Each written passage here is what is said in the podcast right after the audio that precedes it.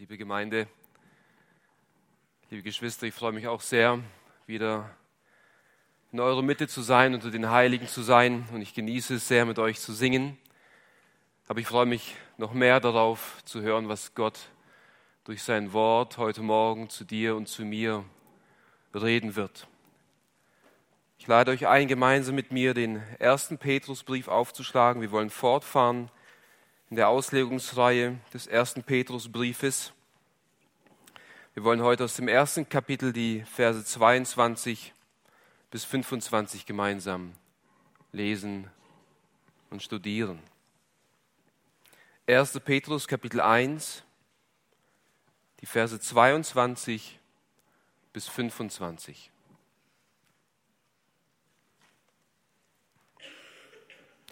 da ihr eure Seelen gereinigt habt, durch den Gehorsam gegen die Wahrheit zur ungeheuchelten Bruderliebe.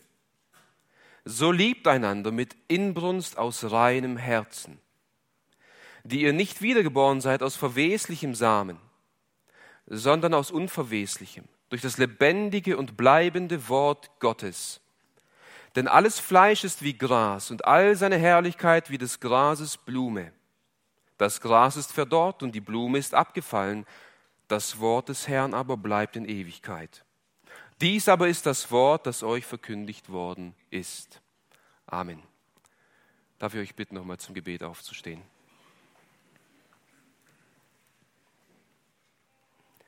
Vater, ich beuge mich vor dir und ich bekenne dir immer wieder aufs Neue, dass ich unfähig bin, das auszuleben, was ich jetzt predigen werde, Herr.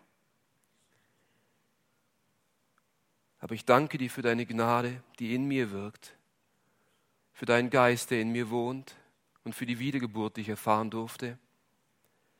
Und dass es nicht ich bin, sondern dein Wirken in mir, meine Geschwister zu lieben. Und ich bete für mich und für jeden in diesem Raum und für jeden, der dein Wort jetzt hört, dass du mächtig wirkst dass du mächtig wirkst, mehr als ich beten und verstehen kann, auf dass wir hingezogen werden zu dir und eine neue Liebe zu den Geschwistern entfacht wird in unseren Herzen, auf dass wir merken, es ist ein Werk Gottes in uns, kein Menschenwerk. In Jesu Namen. Amen. Setzt euch gerne.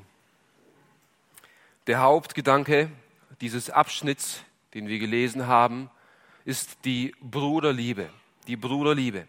Während die vergangenen Verse, die wir gemeinsam studiert haben, äh, von der Beziehung des Gläubigen zu Gott gesprochen haben, so sprechen diese Verse, die wir heute anschauen, von der Beziehung des Gläubigen zu seinen Mitmenschen, von der Beziehung des Gläubigen zueinander. Die Verse zuvor haben davon geredet, wie unsere Beziehung zu Gott aussehen soll, indem wir ein heiliges Leben leben und in dem wir ein gottesfürchtiges Leben leben sollen. Nun spricht der Text davon, dass wir eine inbrünstige und aufrichtige Liebe zu unseren Geschwistern haben sollen. Und so ist der Titel der Predigt heute ein Aufruf zur Bruderliebe. Ein Aufruf zur Bruderliebe. In den letzten eineinhalb Wochen meiner Krankheit haben meine Frau und ich ganz persönlich erfahren dürfen, was es bedeutet, in einer Gemeinde zu sein, wo diese Bruderliebe ganz praktisch praktiziert wird. In dieser Zeit habe ich, aber vor allen Dingen auch meine Frau, äh, unzählige Hilfsangebote von euch bekommen. Wir wissen, dass viele von euch für uns gebetet haben und immer wieder stand auch überraschenderweise ein Päckchen vor unserer Tür mit Lebensmitteln und sonstigen Dingen. Und ich persönlich und meine Frau und wir als Familie haben es als, als sehr, sehr bewegend empfunden, all dies von euch zu empfangen und von euch zu sehen. Diese Liebestaten von euch haben uns sehr bewegt. Diese Liebe von euch wurde aber auch in besonderer Weise in der vergangenen Woche darin gezeigt, dass viele von euch Geschwistern aus der Ukraine ganz praktisch geholfen haben, dass viele von euch gebetet haben und äh, Opfer gebracht haben, um, um Familien in der Ukraine zu helfen. Und ich habe gemerkt, dass die, diese Liebe von euch zu mir und diese Liebe, die ihr gezeigt habt zu anderen Geschwistern, meine Liebe zu euch angespornt hat. Ich habe gemerkt, wie ich motiviert wurde, euch mehr zu lieben. Aber gleichzeitig muss ich bekennen, dass ich euch nicht so liebe, wie ich euch gerne lieben sollte oder wie ich euch gerne lieben wollen würde. Ich muss es bekennen, da mein Herz oft kalt ist und da ich oft merke, dass mein Fleisch und mein Egoismus größer wird in mir. Und so sehe ich auch trotz der Liebe, die in euch ist, zu mir und zu anderen Geschwistern, dass es auch bei euch teilweise noch Mangel gibt an dieser Bruderliebe. Denn an der Liebe zueinander gibt es keine Grenze. Die Bibel setzt keine Grenze. Im Gegenteil, die, die, Bibel fordert uns auf, mehr und mehr in dieser Bruderliebe zu wachsen und zu wandeln. Deshalb sagt Paulus auch zu den Thessalonichern im ersten Thessalonicher Brief, Kapitel 4, die Verse 9 bis 10. Was aber die Bruderliebe betrifft, so habt ihr nicht nötig, dass wir euch schreiben, denn ihr selbst seid von Gott gelehrt, einander zu lieben. Denn das tut ihr auch allen Brüdern gegenüber, die in ganz Mazedonien sind. Wir ermahnen euch aber, Brüder, reichlicher zuzunehmen. Auch wenn ihr, liebe Geschwister, die Bruderliebe vorbildlich praktiziert, so will uns Gottes Geist heute durch sein Wort ermahnen und anspornen, reichlicher in dieser Bruderliebe zuzunehmen. Dass diese Liebe ähm, überfließt von dieser Gemeinde zu den Menschen um uns herum. Und in diesen Versen, die wir jetzt gemeinsam betrachten wollen, werden uns drei wichtige Grundsätze dieser Bruderliebe erklärt, die wir unbedingt kennen müssen, um einander zu lieben und in dieser Liebe zu wachsen. Drei Grundsätze. Erstens die Voraussetzung, einander zu lieben. Zweitens die Art und Weise, einander zu lieben. Und drittens der Grund, einander zu lieben. Und im Anschluss an diese drei Grundsätze wollen wir sehen, wie sich diese Liebe ganz praktisch auswirkt auf unser Leben. Nun lasst uns den ersten Grundsatz betrachten. Die Voraussetzung, einander zu lieben, Vers 22a. Da ihr eure Seelen gereinigt habt durch den Gehorsam gegen die Wahrheit zur ungeheuchelten Bruderliebe. Diese Liebe, von der Petrus hier spricht, ist eine Liebe, die ein unbekehrter Mensch nicht kennt, liebe Geschwister. Ein, unbekennt, ein unbekehrter Mensch kann lieben und er kennt Liebe, aber diese Liebe, von der Petrus hier spricht, kennt ein unbekehrter Mensch nicht. Er redet hier nämlich von einem Bruder oder von einer Geschwisterliebe, eine Liebe, die man ausschließlich innerhalb einer Familiengemeinschaft erfahren kann. Als Christen wurden wir in die Familie Gottes hinein adoptiert. Gott ist unser Vater und wir sind Brüder und Schwestern im Herrn Jesus Christus. Als wir noch nicht bekehrt waren und Gott nicht kannten, liebten wir die Christen nicht. Wir liebten die Christen nicht. Nun aber, da wir bekehrt sind, sind wir fähig und wir vermögen es jetzt, die Geschwister, die Christen wirklich zu lieben. Und das ist, was Petrus hier im ersten Teil des Verses sagt. Da ihr eure Seelen gereinigt habt durch den Gehorsam gegen die Wahrheit zur ungeheuchelten Bruderliebe. Petrus spricht hier von einem Werk, das in uns passiert ist, das uns jetzt fähig macht, einander zu lieben. Wir haben die Seelen gereinigt. Die Seele ist der Sitz des Menschen, das Innere des Menschen. In manchen Übersetzungen schreiben auch zu dem Wort Seele Leben. Da ihr euer Leben, da ihr euer ganzes Wesen gereinigt habt. Und das Wort reinigen hat seinen Ursprung im Alten Testament. Wenn der Priester oder auch das Volk äh, in die Gegenwart Gottes kommen wollte, dann reinigten sie symbolisch ihre Kleider, um in die Gegenwart Gottes zu kommen. Nun, wir wissen, liebe Freunde, dass nicht unsere verunreinigten Kleider uns von Gott trennen, sondern unsere verunreinigten Herzen trennen uns von dem lebendigen und heiligen Gott. Also um in die Gegenwart Gottes kommen zu können, muss unser Herz, unsere Seele, unser Leben gereinigt werden. Und diese Reinigung geschieht, so sagt Petrus, durch den Gehorsam gegen die Wahrheit. Der Wahrheit des Evangeliums gehorsam zu sein bedeutet eine willentliche und bewusste Unterwerfung unter das, was Gott in seinem Wort offenbart hat. Ein sich drunter stellen unter das, was Gott in seinem Wort offenbart hat. Das ist Gehorsam gegenüber der Wahrheit. Das heißt, in dem Moment, wo ein Mensch das Evangelium von Jesus Christus hört, in dem Moment, wo ein Mensch hört, dass er vor einem heiligen Gott aufgrund seiner Sünde nicht bestehen kann, in dem Moment, wo ein Mensch hört, dass Jesus Christus stellvertretend für ihn am Kreuz gestorben ist und den Fluch Gottes auf sich genommen hat und am dritten Tag auch verstanden ist, und in dem Moment, wo ein Mensch dieser Wahrheit gehorcht, das heißt, sich dem Wort unterstellt und sagt, ich glaube diesem Wort und ich will mein Leben diesem Wort unterstellen, in diesem Augenblick reinigt Gott durch den Heiligen Geist die Seele dieses Menschen. Dem Wort des Evangeliums oder der Wahrheit gehorsam zu sein, ist eigentlich gleichzustellen mit Glauben. Gehorsam ist gleich Glaube. Deswegen bezeugt Petrus auch in Apostelgeschichte 15, Vers 9, wo er im Apostelkonzil den Juden ähm, beweisen will oder beweist, dass Gott sowohl Heiden als auch Juden ähm, zum Glauben berufen hat. Dort sagt er in Apostelgeschichte 15, Vers 9, er, Gott, machte keinen Unterschied zwischen uns und ihnen, indem er durch den Glauben ihrer Herzen reinigte. In dem Moment, wo ein Mensch an Jesus Christus gläubig wird und sich der Wahrheit des Evangeliums gehorsam unterstellt, reinigt Gott das Herz dieses Menschen.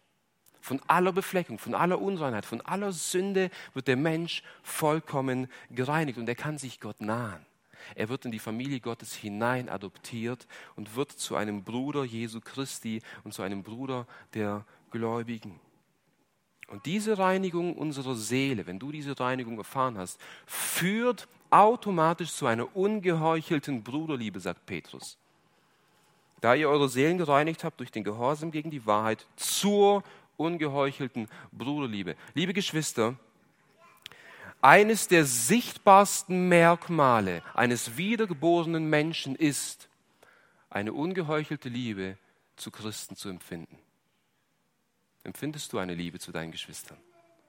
Das ist eines der Merkmale, die Petrus hier hervorhebt. Eines der ersten Dinge, die passiert im Leben eines Christen, dass er diejenigen auf einmal anfängt zu lieben, die er davor nicht geliebt hat. Dass er auf einmal die Gemeinschaft sucht, die er davor gemieden hat.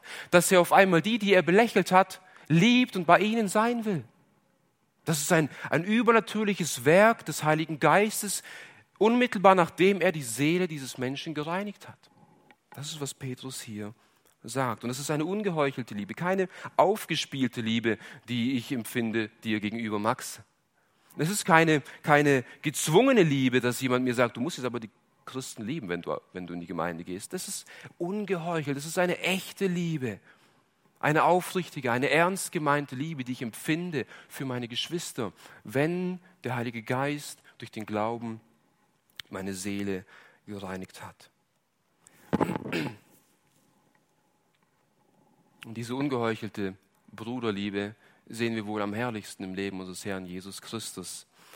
Ähm, als er zu Lazarus gerufen wurde und als er zu ihm kam, als Lazarus schon verstorben war. Jesus ist auf dem Weg zu diesem Lazarus. Und er weiß, wenn er jetzt zu Lazarus kommt, er wird ihn auferwecken. Er weiß, ich werde jetzt gleich Lazarus auferwecken. Und als er dorthin kommt, und er Martha und die Geschwister sieht, wie sie weinen und wie sie trauern. Und als er sieht, wie, wie der Tod in das Leben von Lazarus und in die Familie von Lazarus gekommen ist, wird er innerlich bewegt und er weint, er verliert Tränen, er weint, als er all das sieht. Und als die Juden, die dort waren, sehen, wie Jesus weint, sagten sie in Johannes Kapitel 11, Vers 36, siehe, wie lieb hat er ihn gehabt. Wie lieb hat er ihn gehabt. Obwohl er wusste, ich werde ihn gleich auferwecken, wurde, wurde Jesus so tief bewegt. Es war eine ungeheuchelte Liebe. Er zeigte wirklich, was in ihm ist. Er liebte diesen Mensch, diesen Mann Lazarus so sehr, dass es ihn bewegte, dass er gestorben war. Es ist ungeheuchelt. Und diese echte Liebe, ungeheuchelte Liebe empfangen wir bei der Wiedergeburt. Und das ist genau das, was Johannes in seinem ersten Brief auch sagt, in Johannes Kapitel 4, die Verse 7 bis 8. Geliebte, lasst uns einander lieben, denn die Liebe ist aus Gott und jeder, der liebt, ist aus Gott geboren und erkennt Gott. Wer nicht liebt, der hat Gott nicht erkannt, denn Gott ist Liebe. wenn wir Gott erkannt, erkannt haben, indem der Heilige Geist uns die Augen geöffnet hat und wir im Glauben und im Gehorsam seiner Wahrheit uns unterstellt haben, in diesem Augenblick fangen wir an, Gott zu lieben und die Geschwister zu lieben. Und wer nicht liebt, wenn du deinen Bruder und deine Schwester nicht liebst, wenn du sagst, du bist ein Christ, dann hast du Gott nicht erkannt. Das heißt, was ist die Voraussetzung, diese Bruderliebe zu praktizieren? Ein gereinigtes Herz, eine gereinigte Seele durch den Glauben. Im Anschluss daran, nachdem Petrus deutlich gemacht hat, was die Voraussetzung ist, einander zu lieben, zeigt er auch deutlich auf, wie diese Bruderliebe aussehen soll, wie wir diese Bruderliebe praktizieren sollen. Und das ist der zweite Grundsatz, den wir betrachten wollen, die Art und Weise, einander zu lieben, Vers 22b.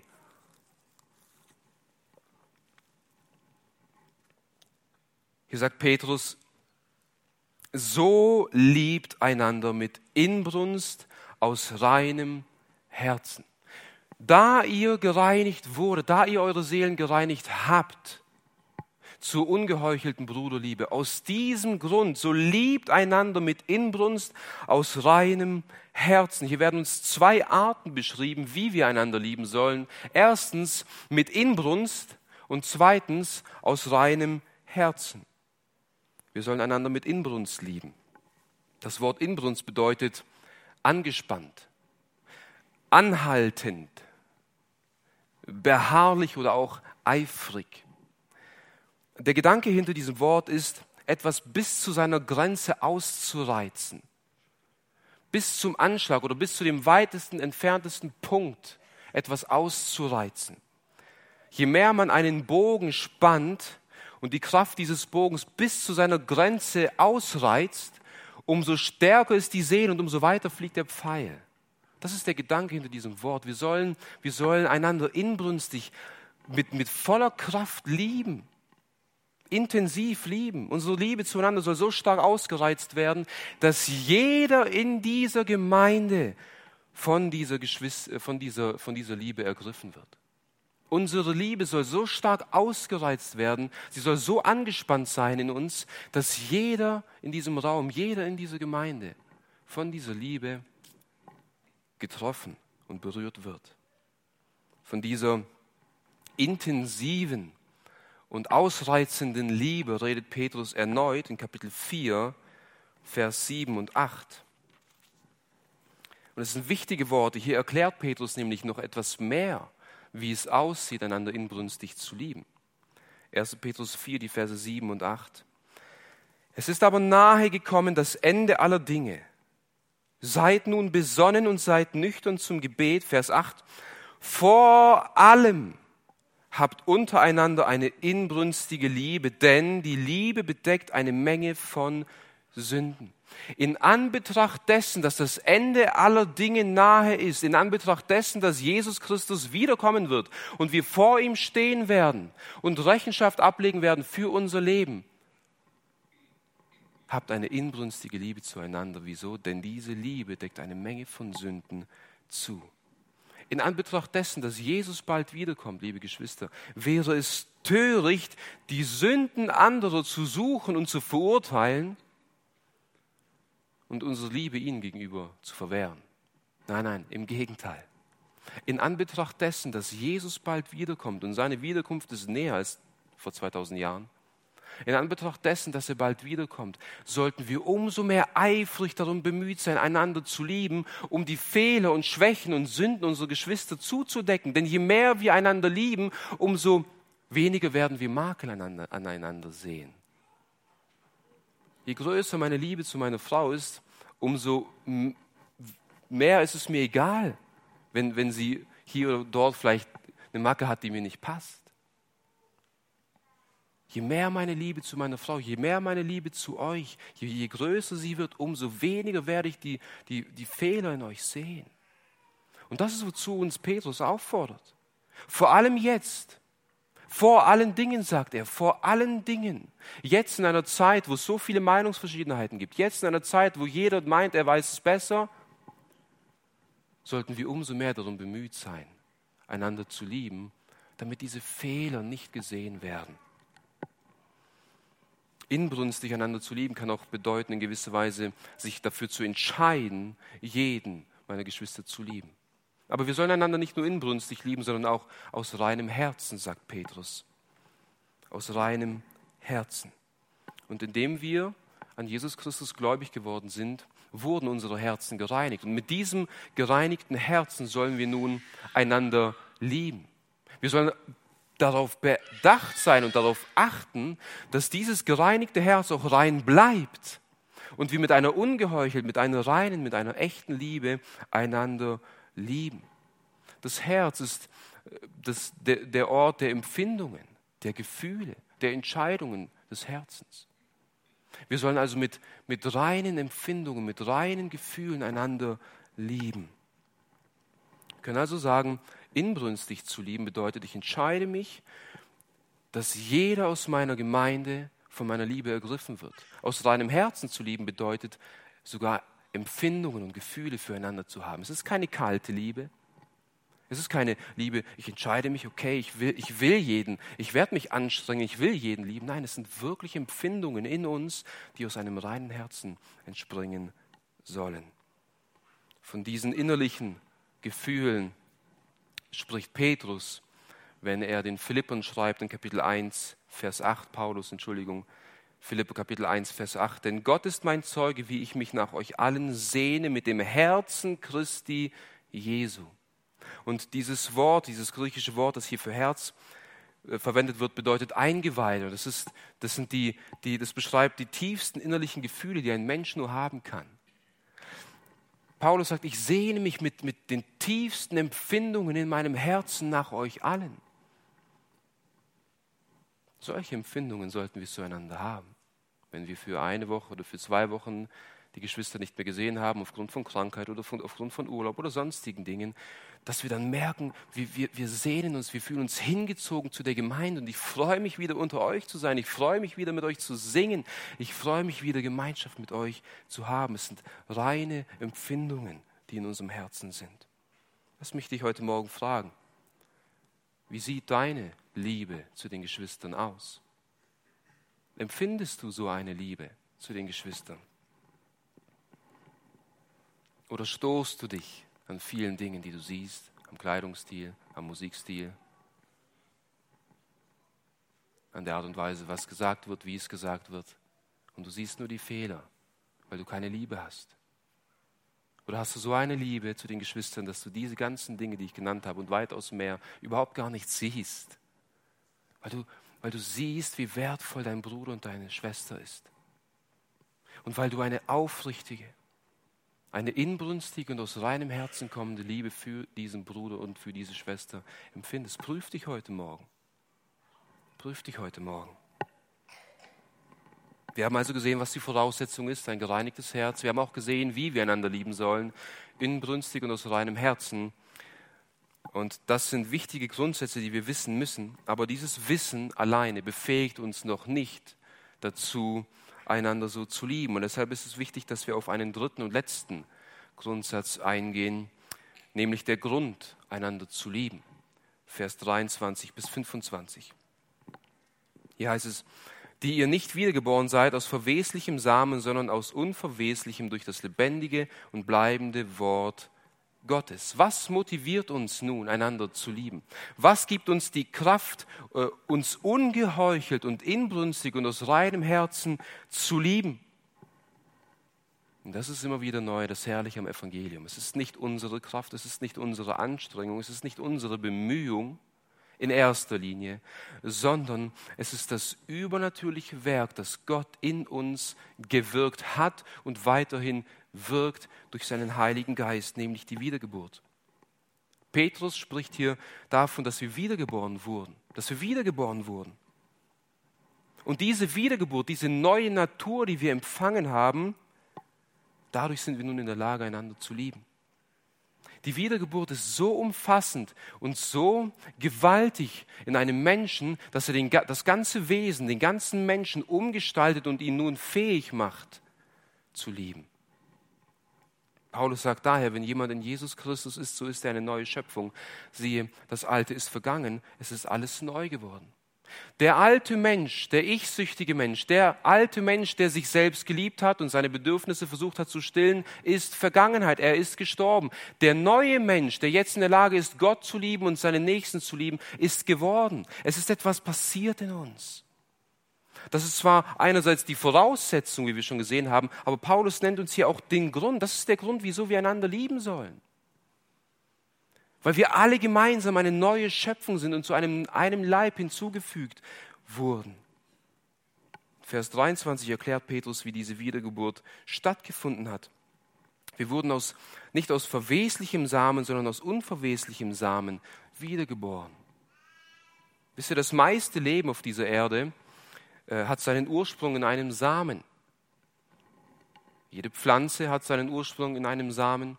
Jeder Mensch, jedes Tier hat seinen Ursprung in einem Samen. Und so beschreibt Petrus hier nun, dass auch die Wiedergeburt, das neue Leben, das ewige Leben, das in uns hineingepflanzt wurde, seinen Ursprung in einem Samen hat. Aber dieser Same, der uns wiedergeboren hat, ist nicht verweslich, sondern unverweslich. Das ist das lebendige und bleibende Wort Gottes. Aus einem, aus einem irdischen Samen kann nur etwas Verwesliches entstehen. Pflanzen verwesen, Tiere verwesen, Menschen verwesen. Aber aus einem unverweslichen Samen kann Leben entstehen, das nicht mehr vergeht, nicht mehr verweslich ist.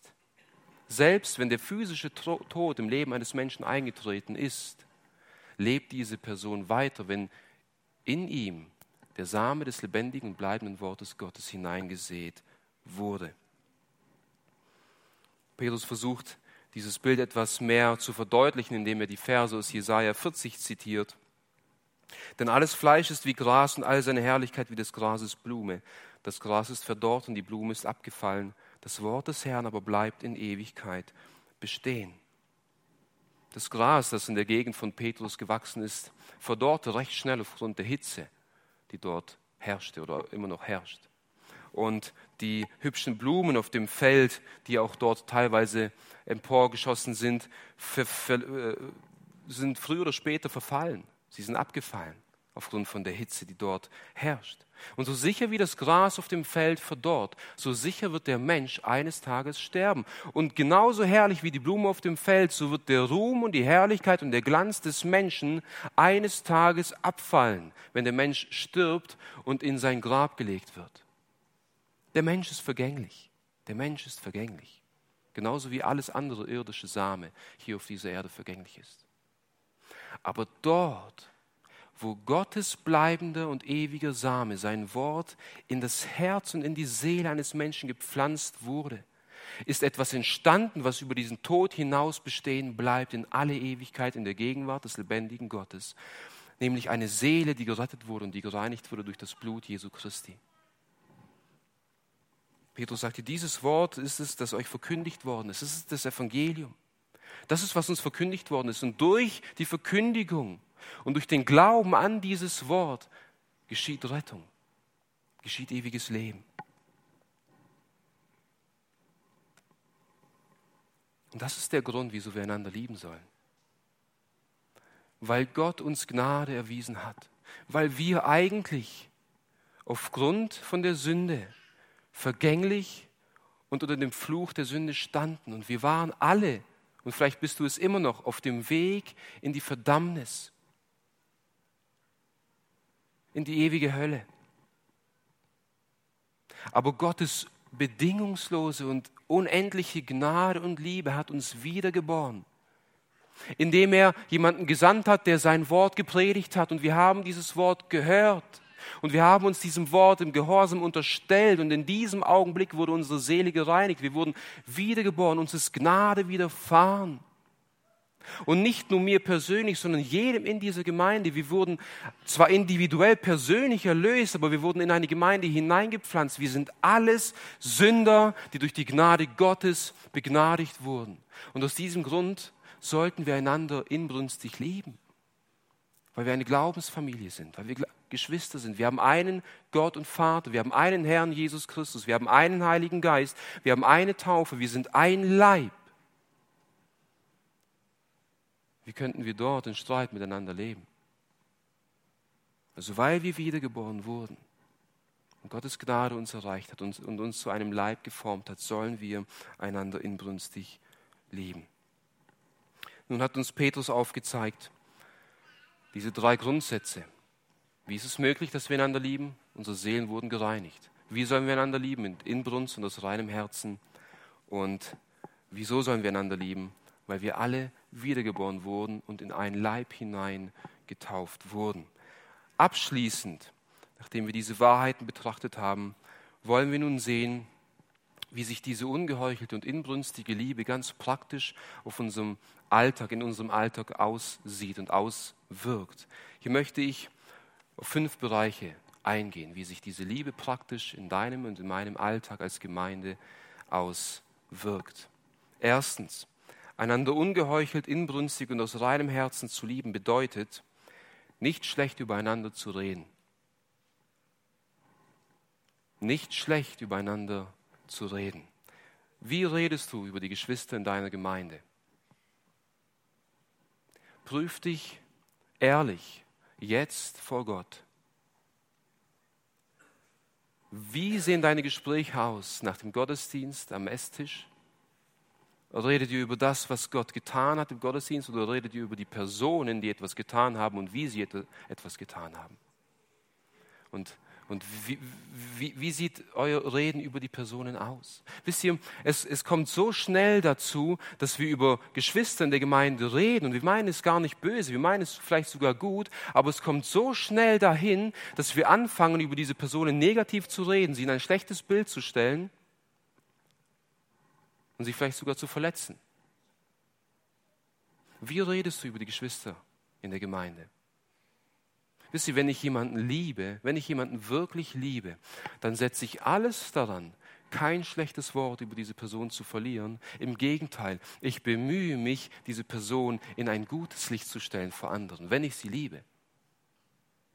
Wie kommt es dann dazu, dass du immer wieder negativ über Geschwister aus der Gemeinde redest, wenn du doch sagst, dass du sie liebst? Lasst uns Buße tun darüber, dass wir so oft leichtfertig und unbedacht und schlecht über Geschwister aus der Gemeinde reden.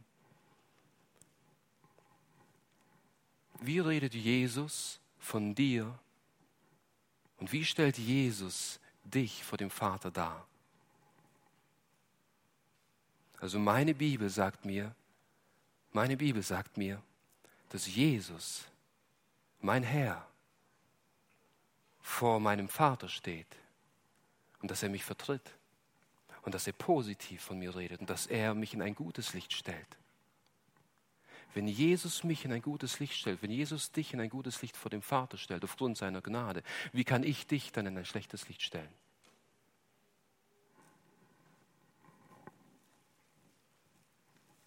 Zweitens,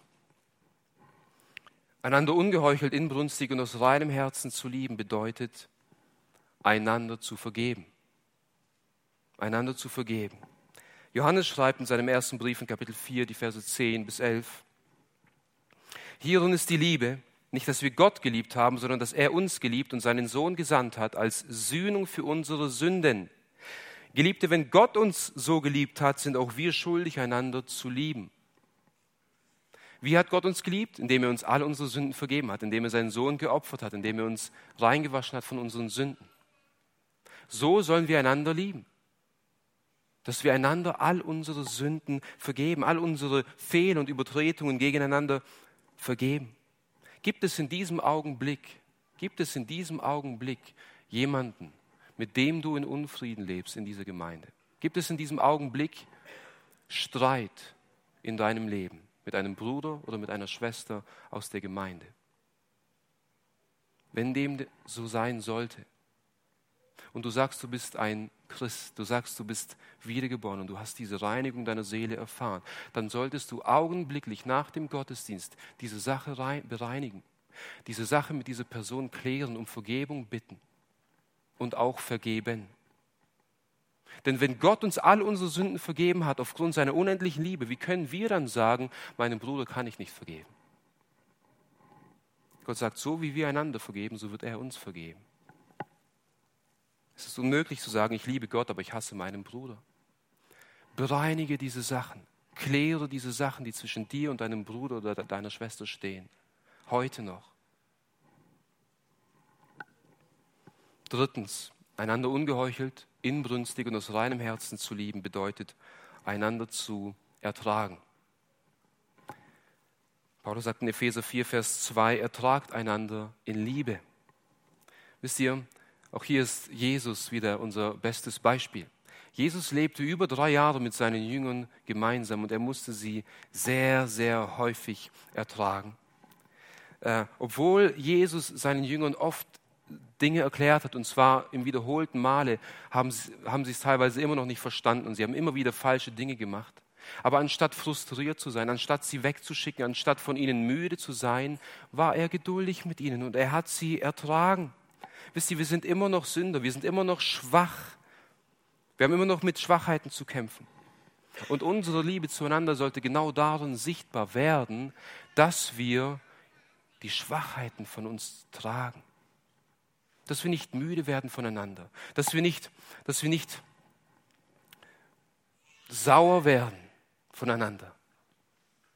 Und auch wenn unser Bruder oder wenn unsere Schwester immer wieder die gleichen Dinge tut, die uns irgendwie nicht gefallen oder wo wir denken, dass sie falsch sind, dass wir einander trotzdem tragen, so wie Jesus uns getragen hat und so wie Jesus uns augenblicklich trägt. Wenn du sagst, du bist gereinigt worden, dann solltest du deinen Bruder und deine Schwester genauso lieben, ihn zu tragen. Viertens, einander ungeheuchelt, inbrünstig und aus reinem Herzen zu lieben bedeutet, einander auch zu ermahnen. Einander zu ermahnen. In Sprüche 27, Vers 6 heißt es, treu gemeint sind die Wunden dessen, der liebt und überreichlich des Hassers küsse. Treu gemeint sind die Wunden dessen, der liebt. Das sind herrliche Worte. Wenn ich meinen Bruder oder meine Schwester wirklich liebe, dann ist es mein, eines meiner größten Wünsche, meinen Bruder oder meine Schwester in der Heiligung wachsen zu sehen. Dass ich meinen Bruder oder meine Schwester eines Tages im Himmel neben mir stehen sehe, verherrlicht und verklärt. Wenn ich meinen Bruder wirklich liebe. Und das führt dann automatisch dazu, dass wenn ich meinen Bruder oder meine Schwester sehe, wie sie sündigt, wie sie Dinge tut, die ich mit der Liebe nicht zudecken kann, weil sie zu gravierend sind, dann treibt mich meine Liebe dahin, zu meinem Bruder oder zu meiner Schwester zu gehen und diese Dinge anzusprechen in Liebe. Wieso? Weil ich will, dass sie, diese Person in der Heiligung wächst. Weil ich will, dass diese Person würdig des Evangeliums wandelt. Wenn ich wirklich eine aufrichtige Liebe habe zu meinen Geschwistern, dann werde ich ermahnen. Dann werde ich ermahnen. Es wäre lieblos, einfach so zu tun, als wäre nichts gewesen, wenn ich etwas sehe was nicht stimmt. Überreichlich sind es Hassersküsse. Ja, ich küsse dich links und rechts, streichel dir die Schultern, alles ist gut, obwohl ich die ganze Zeit sehe, dass nichts gut ist. Es wäre lieblos. Fünftens und letztens, einander ungeheuchelt inbrünstig und aus reinem Herzen zu lieben bedeutet, auch einander zu dienen. In Galater 5, Vers 13 heißt es, durch die Liebe dient einander. Auch hier ist unser Herr Jesus Christus erneut das beste Beispiel, das wir in der Bibel finden, wenn es heißt, seine Liebe zum Ausdruck zu bringen, indem ich meinem Nächsten diene. Denn Jesus ist gekommen, nicht um bedient zu werden, sondern um zu dienen. Und Jesus hat seinen Jüngern die Füße gewaschen.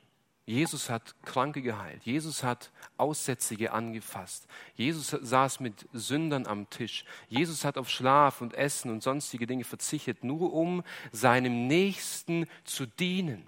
Jesus hat uns seine Liebe darin gezeigt, dass er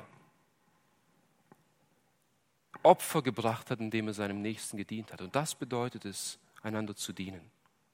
Opfer zu bringen, egal was es einem kostet, um seinem Nächsten zu dienen. Ob es praktisch ist, ob es finanziell ist, ob es im Gebet ist, ob es mit den Geistesgaben in dieser Gemeinde ist. Wenn du wirklich von dieser Liebe ergriffen bist, dann wird sich das automatisch darin zeigen, dass du in irgendeiner Art und Weise praktisch dienst. Und viele von euch haben dies in der vergangenen Woche unter Beweis gestellt, dass diese Liebe in euch wohnt. Wir haben also gesehen, einander ungeheuchelt, inbrünstig und aus reinem Herzen zu lieben bedeutet, nicht schlecht übereinander zu reden. Es bedeutet, einander zu vergeben. Es bedeutet, einander zu ertragen, einander zu ermahnen und einander zu dienen. Es gibt noch weitaus mehr, aber ich denke, diese Punkte sollen ausreichen, damit du dich heute Morgen prüfst, vor Gott aufrichtig. Ist diese Bruderliebe in deinem Leben vorhanden? Siehst du selbst in dir diese Bruderliebe und sehen andere diese Liebe in dir? Wenn nicht, wenn nicht, dann komm heute zu Jesus und reinige deine Seele im Gehorsam zur Wahrheit. Beuge dich seinem Evangelium und tu Buße und bekenne ihm deine, dein Unvermögen, deine Schuld, deine Sünde und lass dich reinigen durch sein Blut. Aber wenn du merkst, dass, dass diese Liebe zum Teil in deinem Leben vorhanden ist, dann kämpf darum und ringe darum, dass diese Liebe noch mehr zunimmt in deinem Leben. Und je mehr diese Liebe in unserem Leben zunimmt, umso mehr werden die Menschen erkennen, dass wir Jünger Jesu sind. Amen. Lass uns zum Gebet aufstehen.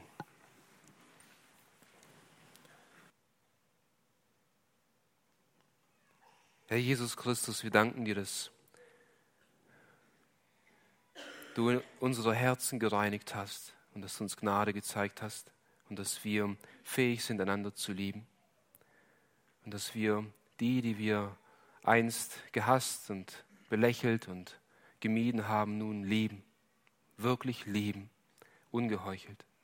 Vergib mir, wo ich oft versage in dieser Hinsicht und hilf mir und meinen Geschwistern, dass wir hierin wirklich zunehmen und dass diese Liebe sich auswirkt. Schenk Vergebung dort, wo Streit und Unfrieden herrscht. Schenk Annahme dort, wo Ablehnung ist. Schenk Ermahnung dort, wo es notwendig ist. Schenk Dienstbereitschaft dort, wo Lauheit ist, Herr. Und wirke du in unseren Reihen und in unserer Gemeinde, dass diese Liebe zueinander mehr und mehr zunimmt. Zu deiner Ehre in Jesu Namen. Amen.